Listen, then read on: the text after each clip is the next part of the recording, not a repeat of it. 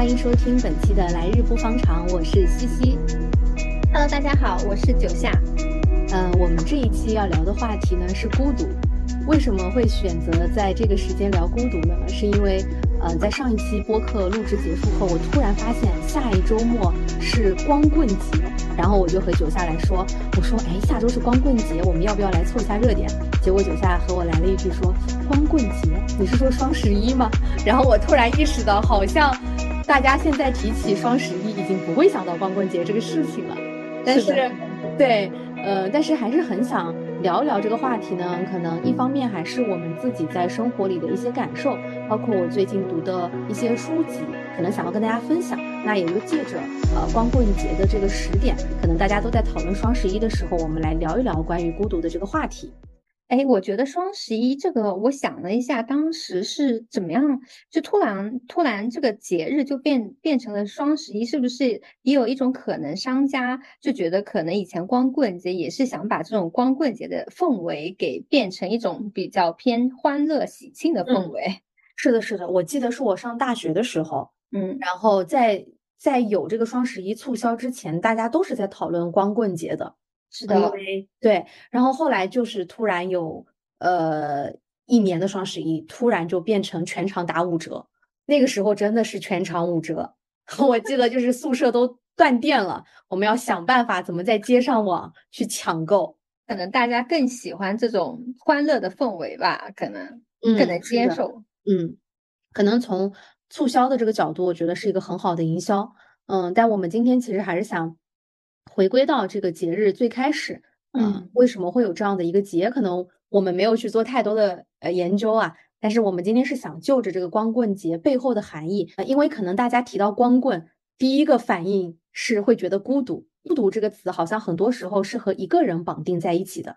就是只要你一个人在做事情，好像它看起来就是孤独的。所以我们今天也是想聊一聊，呃，大家在生活中有哪些孤独的时刻？在这些时刻里面，其实我们真正的这个想法又是怎样的？九夏，你在生活中有没有一些感到孤独的时刻？嗯，我其实很很少有这个孤独的时刻。我第一次强烈的感受到这个呃孤独是之前有一次分分手，然后呃我因为 和我一样，你也是分手的时候感受到的吗？对，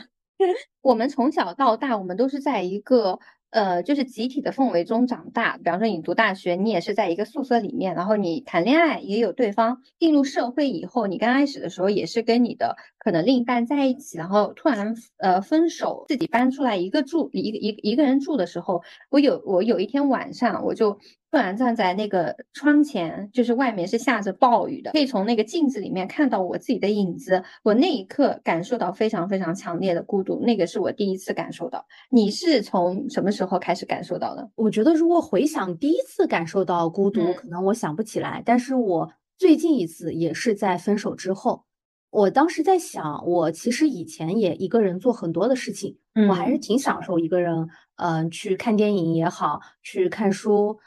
呃，呃，我都是觉得这些事情是很愉悦的。包括我在恋爱的时候，可能我去火车站把我前男友送走以后，我还会自己一个人又去看一场电影。所以我觉得并不是一个人的状态让我孤独，但嗯是为什么分手之后我会觉得很孤独呢？是因为那个时候你一个人的能量值很低，所以可能在以前我一个人做很多事情的时候，我的能量值是很高的，我感觉非常的充实、很充盈的状态下，你不会觉得自己孤独。但是刚分手的时候，你的自我的价值感很低，你会有很多的自我否定，你整个人的能量的值是很低的，那个时候你就会感受到孤独。是的，是的，而且不还有一种就是可能性是，比方说你呃，即使以前是两个人或者是情侣异地的这种情况下，其实你内心是有一个地方，就是觉得会很有安全感的那个地方，所以你会觉得呃，即使两个人是异地嘛，那你自己一个人去做很多事情的时候，你内心那个呃稳安，你内心那种感受是稳定的，所以你不会觉得孤独呢。有有这方面的含义吧，但是我嗯觉得其实我自己以前单身的时候，就包括我现在，我也嗯是会觉得有安全感的。安全感不一定是通过伴侣给到我的，嗯但是更多的还是因为刚分手的时候确实能量值太低了，你那个时候是没有办法正常思考的，你独自面对自己的时候没有以前那种状态，所以你就会突然一下感觉好像自己很孤独。那个那那个当下的状态很真实的就是你感觉失去了一个人，像失去了全世界。尽管你到现在你走出来之后会发现，他远远不是你的全世界，他可能跟你的世界都一点关系没有。但是在那个当下，你很难控制自己的一个情绪。是的，哎，我刚刚就是百度了一下，就是孤独的，嗯，一种含义啊。它写的是孤独是一种主观自觉与他人或社会隔离于疏远的感官和体验，是一个人生存空间和生存状态的自我封闭。孤独的人会脱离社会群体，而生活在一种消极的状态之中。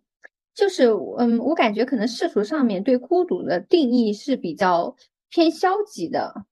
嗯，是的，我之前看蒋勋的《孤独六讲》，他在最开始里面就写到，在汉字里，孤和独都不是一般人容易喜欢的字。古书里面就说，鳏寡孤独者皆有所养。鳏是没有妻子的男人，寡是失去丈夫的女性，孤是没有大人照顾的孩子，独是没有年轻人照顾的老年人。所以，孤或者独都是失去亲人照顾的人。这两个字也都有令人悲悯、哀伤、同情的意义。但是在西方的语境里面呢孤独的意义它就很不一样。呃，英语里面的孤独 （solitude），它的这个字呢，它其实是源自于拉丁文的 “sol”，是太阳的意思。现代葡萄牙、西班牙语的太阳还是 “sol”，就是 “solitude” 前面的那三个单词。啊，法语或者意大利语的太阳也都是源于这个词根。然后希腊语的这个 “sol” 是唯一的意思。所以西方它其实是从太阳唯一来发展出孤独这个词，产生类似庄子哲学，就是独与天地精神往来的自负的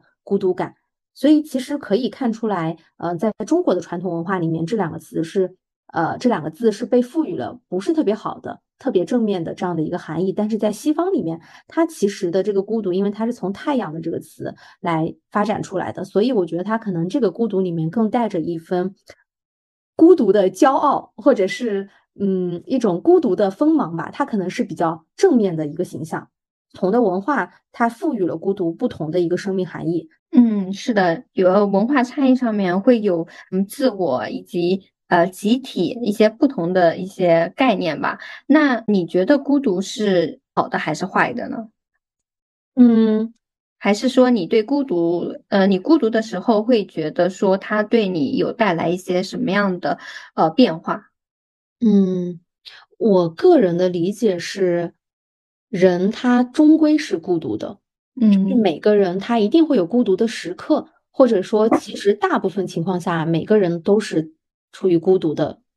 可能这个孤独它给你带来的感受不像它这个字面意义一样，好像是很悲凉的。但是孤独的状态，我觉得可能是客观存在的。即便说，呃，刚才九夏说我们生活从小可能生活在集体环境里面，嗯，但是在集体的环境里面，我认为它不代表你不孤独。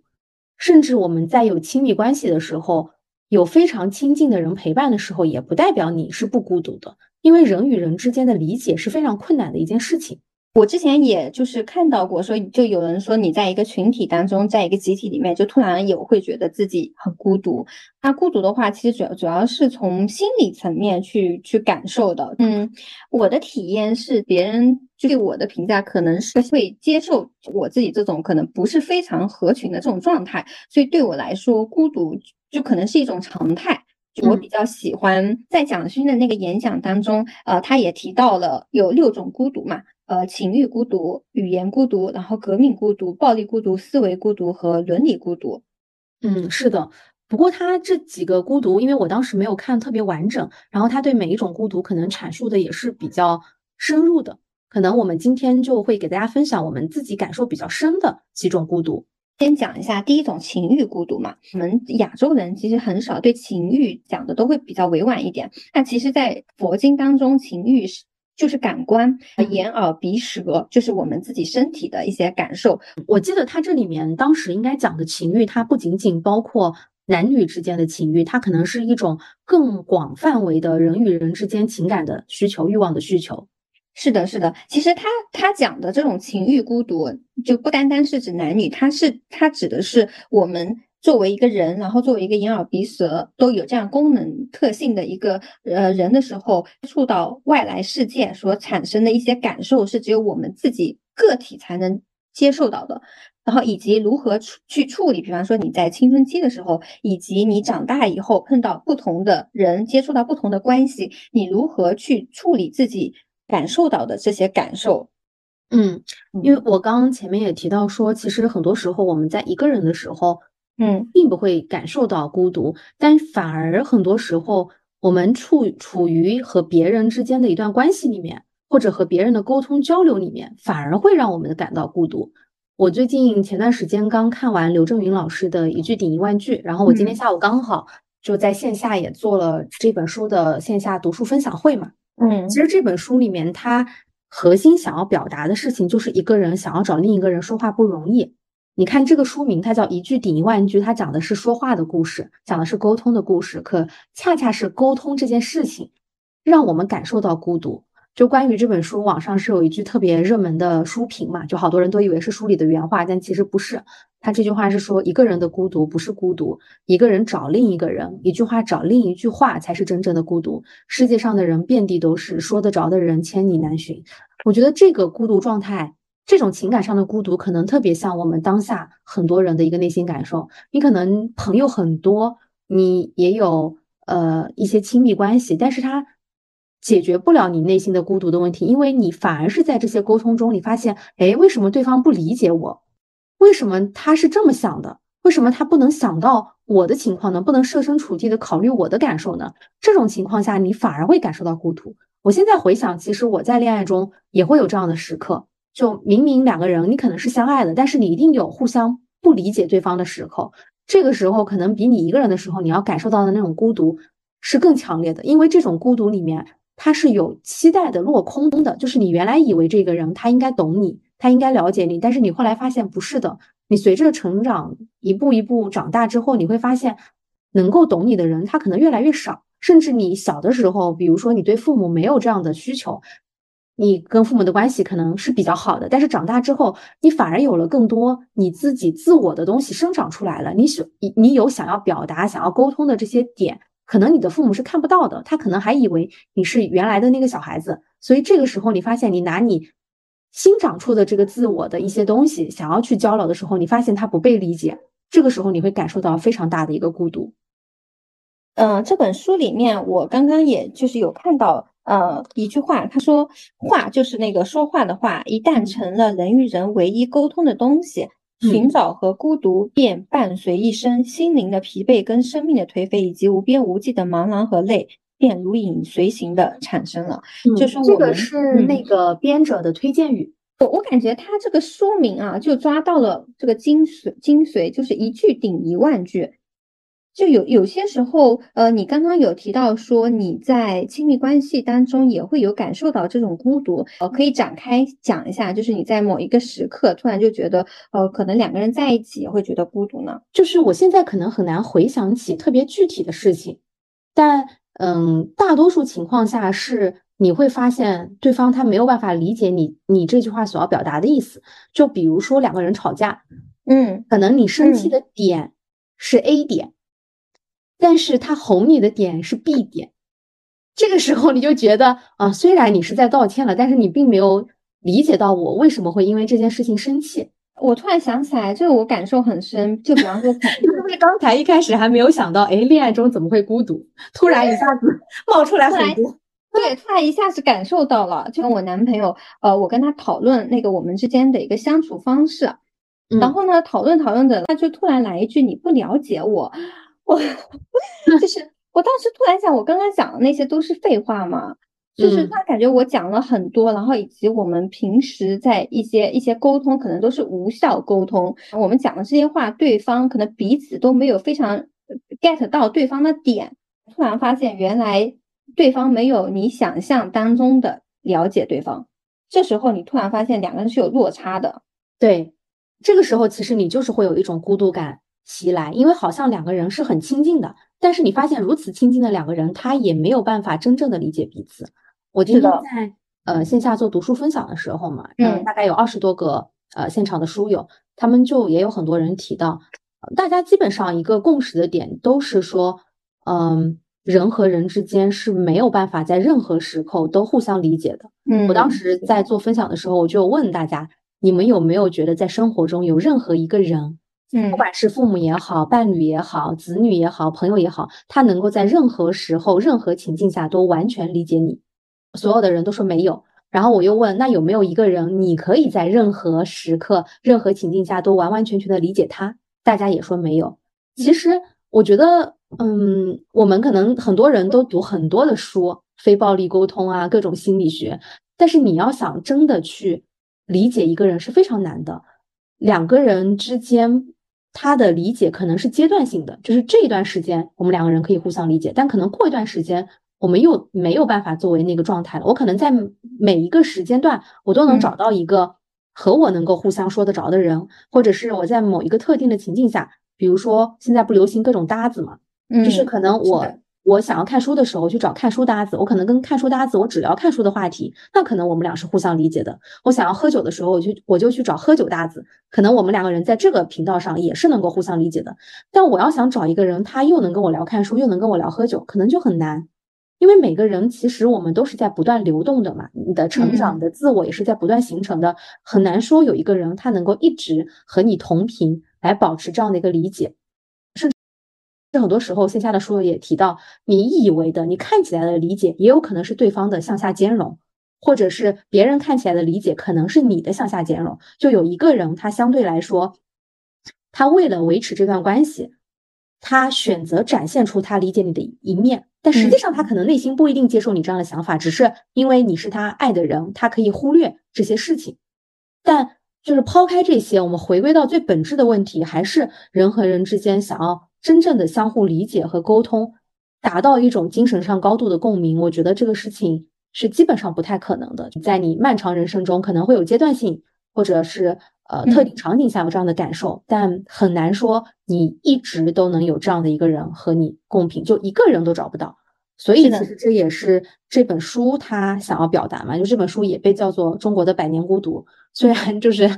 被封为中国的百年孤独的书有很多，因为出版商为了卖书都常常用这个抬头来包装。对，但我觉得这本书你读完之后确实有这样的一个感受，虽然它这里面一直在一直在描述人与人之间在说话说话说话。它书名叫一句顶一万句嘛，就是如果你找到一个真正理解你的人，你可能说一句话能够顶上一万句。但现实生活中，大部分是你跟他讲一万句，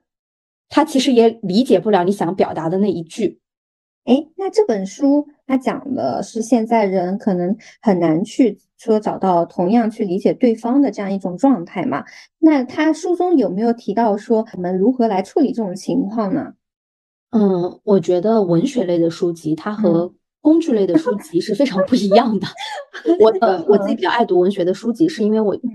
我真实的感受是，工具类的书它大部分给你的这些方法，它也解决不了你的问题。嗯嗯，哎，我觉得文学类的书是可以让人思考的，就是读完以后会带给人一个更多的一个思考。是的，文学的书它很多时候，我觉得它也不是提供给你一个答案、一个解法。嗯，它更多时候是让你会学会释然，你会学会接受，你会发现我不被理解这件事情是常态，就是我找不到一个能和我一直沟通、一直说得着的人，这件事情是一个非常正常的事情，不是只有一你自己一个人是这样的，这个世界上千百年来千千万万的人他都是这样的，所以你就会释然。它更多的是对于你的思考，或者是你对于这些情绪的理解和接受上，会让你觉得更舒服。我觉得这个是文学的价值吧，因为如果说能解决实际的问题，我觉得很难。我最近在看那个《再见爱人》这个节目嘛，啊，我也在看，哎，呃，是吧？我 们俩都互相都没说过。你你看了几期啊？我就看了前面几期，因为我后来感觉看不太下去。哦，我我看的还挺上头的。你看到第几期了？我都是追到最新一期。哦，我就是晚上熬夜都要看的那种。他其实，你看他里面一对傅首尔和老刘嘛，傅首尔他自己是一个情感专家，可以这么说。是的，在很多节目上，你看他看很多人的问题都非常通透。然后他在这个节目里面，就所以别人也很好奇嘛，为什么他会来这个节目？呃，他的那些懂得那么多的道理，没有办法解决他的问题嘛？然后他当时就这么回答，他说：“嗯，其实情感专家，所谓的情感专家提出的那些方法。”他可能并不能帮你解决问题哦，他可能用的都不是“可能”这个词，他讲的就是没有办法帮你去解决生活里的这些问题。嗯，他更多的就是安抚你的情绪，他会让你在面对这样的问题的时候，你会觉得哦，没有那么糟糕，这个很正常。就是我看这个节目很大的一个感受是，我觉得人与人之间的关系太复杂和微妙又无力了。就你会发现，这些人曾经都非常的相爱，但是在现在这个状态下，就是各有各的委屈。这个话就怎么说怎么说呢？最后就绕来绕去，他没有办法达到一个互相理解的状态。就人与人的这个鸿沟，它很难说通过沟通去解决。哪怕你读非暴力沟通，你读很多的这些工具，我觉得它只能说相对来讲帮你表达。你在表达的时候，你表达的内容更加清晰，你表达的方式更加友好，但是不代表你想要被理解的这个心情能够被看到以及被理解到。就我在看那个《再见爱人》这，嗯，就是看了几期以后，我真的是觉得，哦，一句顶一万句，就是他，我我看下来三对，他们可能真的是每个人都有自己的孤独，但是彼此又又又不理解彼此。啊，我以前也会有这种困惑，就以前的时候会觉得为什么别人不理解我，但后来也是通过阅读，也是通过看书，就会突然发现，哎，好像不是只有我一个人。是这么认为的。其实每个人都有多少的困惑，只是你感受不到别人的感受，你只能感受到自己，然后会觉得啊，只有自己是孤独的，只有自己是难受的。嗯，其实每个人其实都差不多。这可能是一些呃书籍、一些作品带给我的安慰。是的，是的。而且其实说到读书，我们在读书的时候都是只能独处的嘛，就你没有办法和另外一个人坐在一起，然后翻页看书，所以。读书的时候，我们都是自己一个人。但是读书的时候，我觉得恰恰是我感受到最充实的时候。它并不会让我感受到孤独，而且经常在阅读的时候，你会觉得哇，好幸运，就我可以和这么伟大的灵魂对话。然后你会发现你的很多困惑，嗯，迷思，可能在现实生活中你很难找到一个人跟你进行充分的交流。但是你会在书里面发现，古往今来那些最伟大的灵魂，他们都经历过，都思考过。也许还是没有答案，但是它会让我感受到。我的生命是在流动的，我会在这个过程中感受到我是在思考的这种快乐。所以其实，嗯，读书它也像是一种对话，你像是在和不同的人去进行一种交流。这种交流可能会让你去更多的对你现实生活中没有办法和一个人特别充分的交流的这种遗憾，你可以在书里面都得到。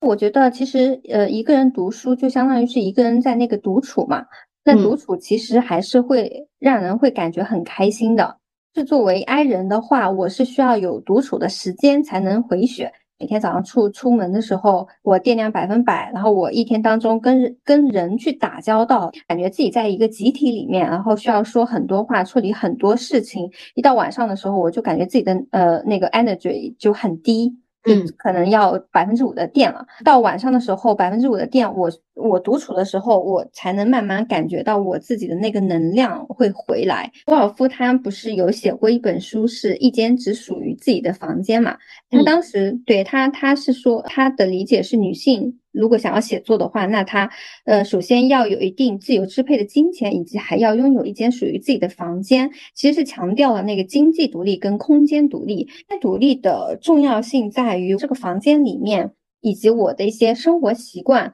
呃，我的思想就是属于我我的一个一部分的，它是独立的，而不是依附于。呃，任何人，其实我们都经历过大家一起合租到自己单独啊单独出来租房子这样一个经历的过程。那我想问问一下西西，就是呃这个改变，你从自己跟集体一起住在一起，以及你后来自己出来住了以后，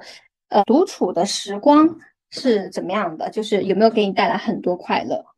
嗯。我在想，我们其实这个话题从最开始聊“孤独”这两个字，它很多负面含义，就会发现我们其实已经聊着聊着聊到了它非常积极和正面的那一面。嗯，就其实我们很多的能量是来源于我们可能看起来是很孤独的时刻的，但是我们内心感受不到孤独。嗯，就像英文单词 “alone” 和 “lonely” 的这个区别嘛，就是我们是一个人，但是我们的内心反而是很充盈的。我其实是上高中的时候，我就一个人在学校外面租房子住，所以我很小的时候就适应了我自己一个人生活。对，所以嗯，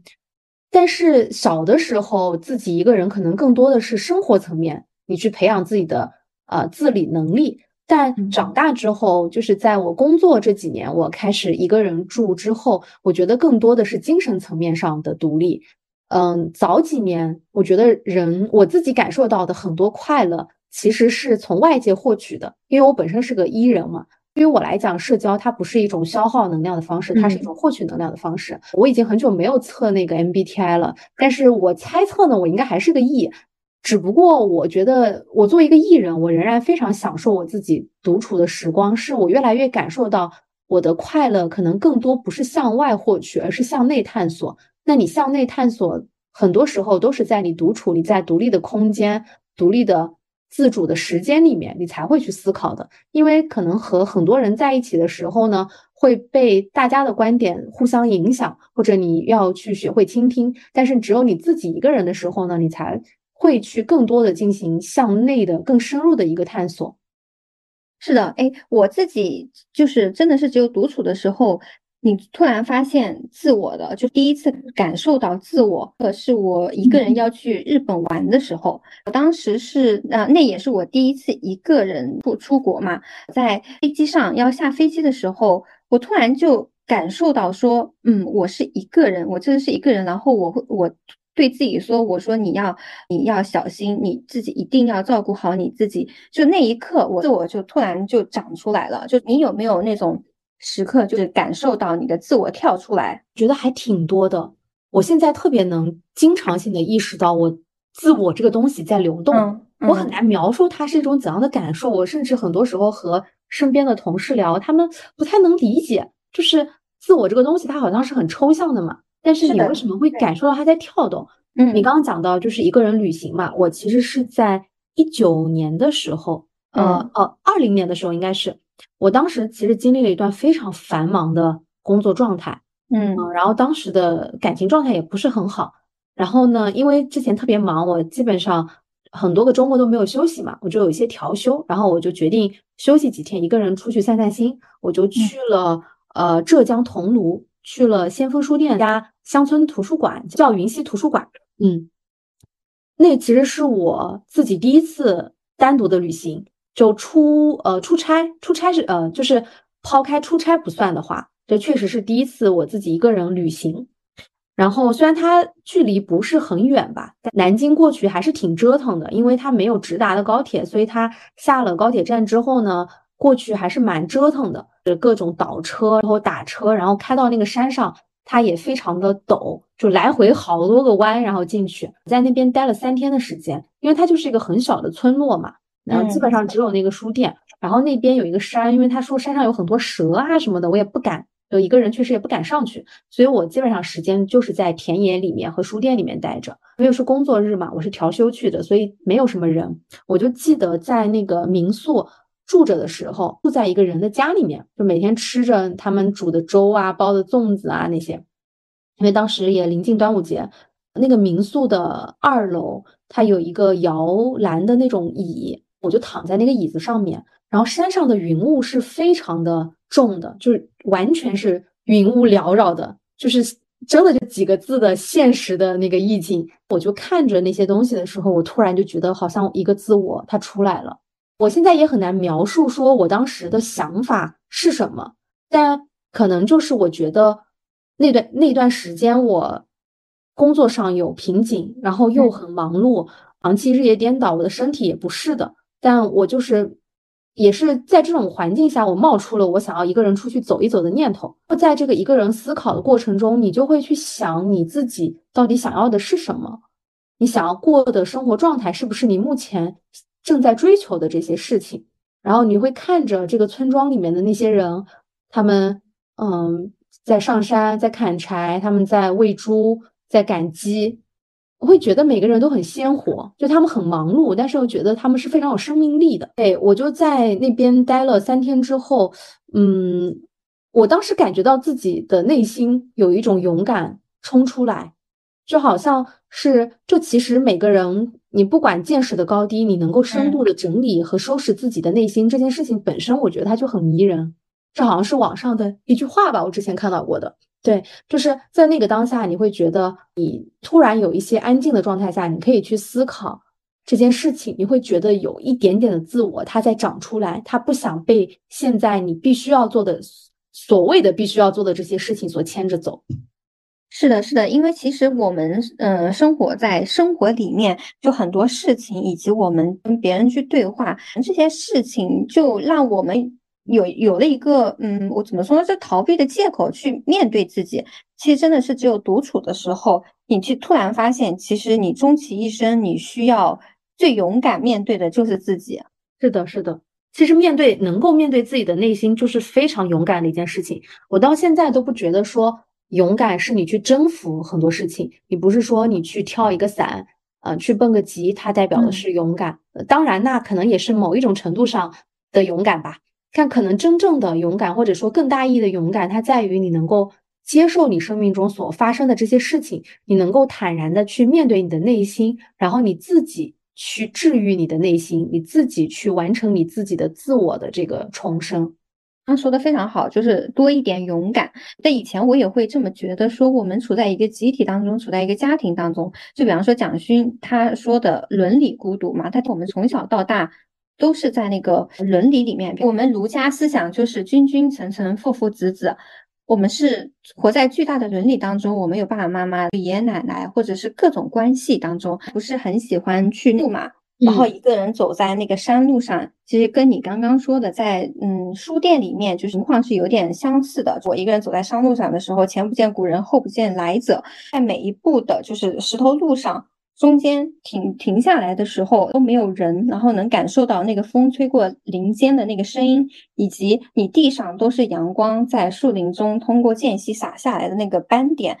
可以感受到自己的心跳和小鸟的那些声音。即使你是，即使你有登山，登山有时候有同伴，你会发现，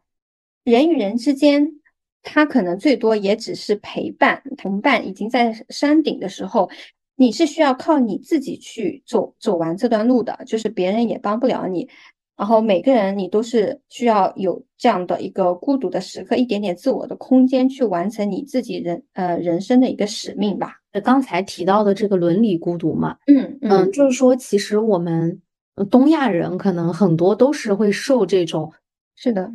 呃，父母这一辈的很多的这种亲密关系的，你会感受到他巨大的爱，但是可能也会感受到他巨大的捆绑。可能蒋勋他在写这本书里面的时候，他的一个观念是说，你个体孤独的健全，因为其实蒋勋是把孤独这件事情视为一种完整的，就是你完整的生命是要有孤独的体验的，就孤独才能会让你变得更完整嘛。所以他个体孤独的健全呢，就是要去对抗一些不恰当的爱，能够可能在这种亲密关系的捆绑中，你要要保有自己孤独的空间。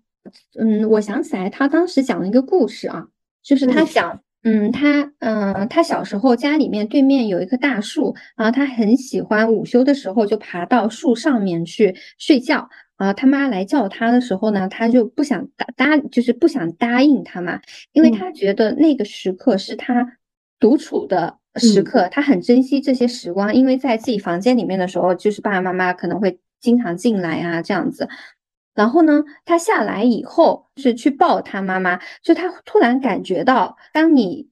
体会到一个人的孤独以后，你会更加珍惜。而且讲到这里，我突然也想到，我在我现实生活中，我感受到很多很有魅力的人，他的自我非常强的一些人，我觉得好像都是他有非常独立的人格。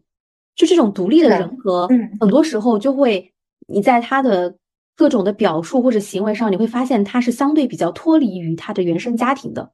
这就是为什么可能我包括我们在择偶的时候也会去想说，不要去找一些妈宝男，因为他过于依附他的这种伦理的关系的时候，其实他没有自己孤独的一些时刻，他就很难形成他独立的人格。而且他如果没有自己孤独的时刻的话，他对生命的一个思考，我觉得可能呃，也就是不会非常的深刻。嗯，是的。之前看过李银河，他我听过他的一个演讲嘛，他说如果一个人的灵魂够强大完整的话，他嗯必定是孤独的。嗯，还记得我还看李银河的那个《李银河说爱情》那本书，他还有一句话很搞笑，说要想找到灵魂伴侣，首先是得自己有灵魂。其实现在这个社会，你不觉得有灵魂的人真的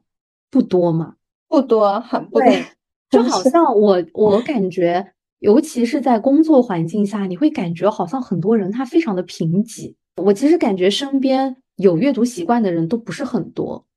虽然我现在经常就是做线下读书会嘛，来的人都是很爱看书的人，但是我觉得之所以这种读书会它能够办得这么成功，也是一种情况下代表他们在自己的生活中。同样跟他们喜欢读书的朋友是少的，所以他们才来到这个场合去社交。如果我身边有一二十个朋友，都是跟我一样爱看书的，那我可能不需要这样的一个环境了。我觉得非常认同，就是现在，因为我以前也是一个很爱看书的，但是 生活真的可以把你的。呃，不管是从时间层面还是精力层面，就是被剥夺了以后，人是很容易疲惫的，会找各种借口，就比方说没有时间，或者是没有精力，或者是我很忙这种借口去欺骗自己。嗯，但是这样以后，我有一个很深的感受是，我觉得很空虚了，就是我感觉精神层面。呃，当你的精神不丰富以后，你会觉得遇遇到一些困难，你会觉得很困惑；遇到一些挫折，你也会感觉很挫败。就是我，我感觉是形成一个非常呃恶性循环吧。所以我还是很建议大家，即使你生活很忙的时候，你也要抽出一些时间去呃跟你自己的思考去对话。呃，这个我想起来，那个蒋勋他成长的过程是有两次的，一次就是我们。妈妈身体里出来剪断脐带，第二次是每个人都不一样的。就当你要自己去要面对自己的生命，然后自己要去努力赚钱付房租、赚钱吃饭，自己去社交交朋友，去处理各种各样的事情，遇到各种各样奇怪的人，然后你的自我就会成长出来。会发现，呃，我们。成长环境当中，比如很多的爱，以及你在朋友当中也有很多的爱，我觉得是要经历这个过程，你才能会有，呃，对生命会有多一些的敬畏吧。嗯，这个过程可能你会让你感受到父母的爱、朋友的爱，但是也可能更会让你感受到，尽管你被这样的爱所包围，但是你还是要去独立面对这个世界，你要有自己孤独的时刻去。达到你圆满的一个生命状态，是的，是的。我觉得现在的人可读的时刻很难得了，就是独处的时间很难得了。嗯，是。就刚才说到看书嘛，因为我确实是，嗯，可能十多年，应该都不止十多年。我从小学开始就一直保持着比较好的阅读习惯。那我身边的人可能都会觉得说。为什么能坚持下去看书？包括我也有过工作非常繁忙的时刻，就甚至在上一期的播客里面，我说在失恋的时候吃不下睡不着，我也要看书，是因为我能够在这个事情里面去感受到巨大的热爱，是我真的热爱它。它可能不像我看，呃，很多人看工具类的书，它是你需要去解决一个问题的时候你才去看，那你没有对你的这个问题没有那么迫切的时候，你就不会去看。但是像我看的书，大部分是文学类的书籍。其实它就像刚前面提到的，它解决不了我的什么问题，但更多的是它能够让我感受到我自己不是孤独的。我可以在书里面感受到那些人和我有同样的思考、同样的困惑的时候，我会觉得自己很快乐。我会在书中有巨大的热爱。在这种情况下，你就不会觉得说看书是一件任务，它就不会排在你。那所谓的那些更重要的事情之后了，你就会在任何时候都觉得这件事情很快乐，是你获取能量的一种方式，你就自然而然的会拿起一本书。但这个过程呢，我觉得它可能对于很多没有阅读习惯的人来说，你想要感受到阅读的快乐，不是那么迅速就能达到的一个状态，它可能需要你读到一定的阅读量之后。你才能感受到快乐。包括像我，其实我小学、初中、高中、大学读书，我觉得大部分时候也不是说感受到快乐。那个时候纯粹是因为我，呃，可能家庭背景的原因，我从小就是会要去读很多的书，嗯呃，然后好像是我给自己上的一个发条，是说一个学习成绩好的一个优秀的小孩，他就必须读很多的书。但是确实我发现。这个习惯你是被迫的也好，或者是说你自我驯化的也好，但是当他真的养成你的阅读达到一定的积累之后，你确实能够突然一下子打开了任督二脉一样，你就觉得它好快乐。从此之后，你读的每一本书都能够让你觉得是非常愉悦的一件事情。你感受到热爱了，你就不会觉得是难难受的一个是一个任务，一个工作去做。是的，哎，那我觉得其实我们，嗯，就是经历了孤独，去面对孤独，然后经历独处，其实我们相当于是穿穿越过了，嗯，就是这一层嘛。穿越了以后，会非常的享受。嗯，这样的时刻，其实我并不想把它作为孤独的时刻，我更愿意更更愿意把它称为独处的时刻。嗯，并且就是在这些时刻的时候，我们去找一些自己热爱的事情，会让这些时刻会变得更加的有意义。是的，是的，就是你确实会越来越感觉，在现实生活中，你不被理解就不被理解，我也不在意外在的关系。对，因为你在独处的时刻，你。充分接纳你自己，你理解你自己，并且你会在你的热爱里面去看到你自己，这就是非常棒的一个状态。嗯，是的，是的，嗯，没有人能逃脱得了，但希望我们都能享享受这些时刻。是的，一起享受孤独。那这期节目我们就先录到这里，欢迎收听本期的《来日不方长》，希望大家多多订阅、评论。来日不方长，那就尽情活在此时此刻。我们下期再见喽！拜拜拜。